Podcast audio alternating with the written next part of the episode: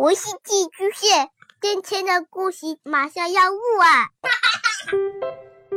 孩子的世界充满了色彩和欢乐，用有温度的声音讲你爱听的故事。白羊叔叔和大明的晚安故事。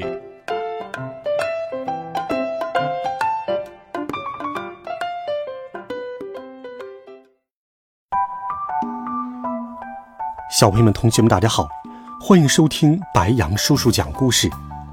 今天，白羊叔叔继续给你准备了好听的波西和皮普系列故事，一起来听滑板车。闪亮的滑板车，冲上山坡，冲下山坡，还能玩出各种了不起的高难度动作。可是，愉快的时光却被霸道的打断了。当你高高兴兴骑着自己的滑板车，却被好朋友抢走了，你该怎么办？这一天，皮普在骑滑板车，他骑着滑板车上坡、下坡，他还在滑板车上玩起了花样。哟吼！这时候，波西来了。波西特别喜欢皮普的滑板车，他很想玩一会儿。你能借我玩一会儿吗？不行。可是，波西抢过皮普的滑板车，飞快的骑走了。皮普可生气了。波西从来没有骑过滑板车，可他觉得滑板车一点儿都不难。他骑着滑板车上坡下坡，他还想在滑板车上玩点花样。哟吼！嘿，波西，小心！滑板车撞上了石块，波西从滑板车上摔了下来。哦，嗯，哎呀，我的天哪！可怜的波西，他的右腿磕破了。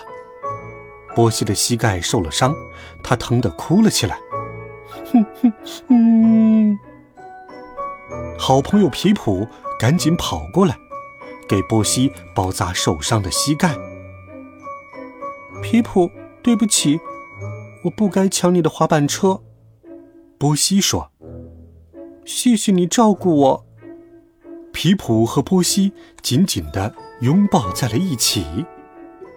他们。和好了，两个好朋友在沙堆旁玩沙子，沙子软软的，可好玩了。玩累了，两个人一起回家去吃点心了。皮普划着滑板车，波西站在滑板车的前端，两个好朋友一起玩滑板车，真是太棒了。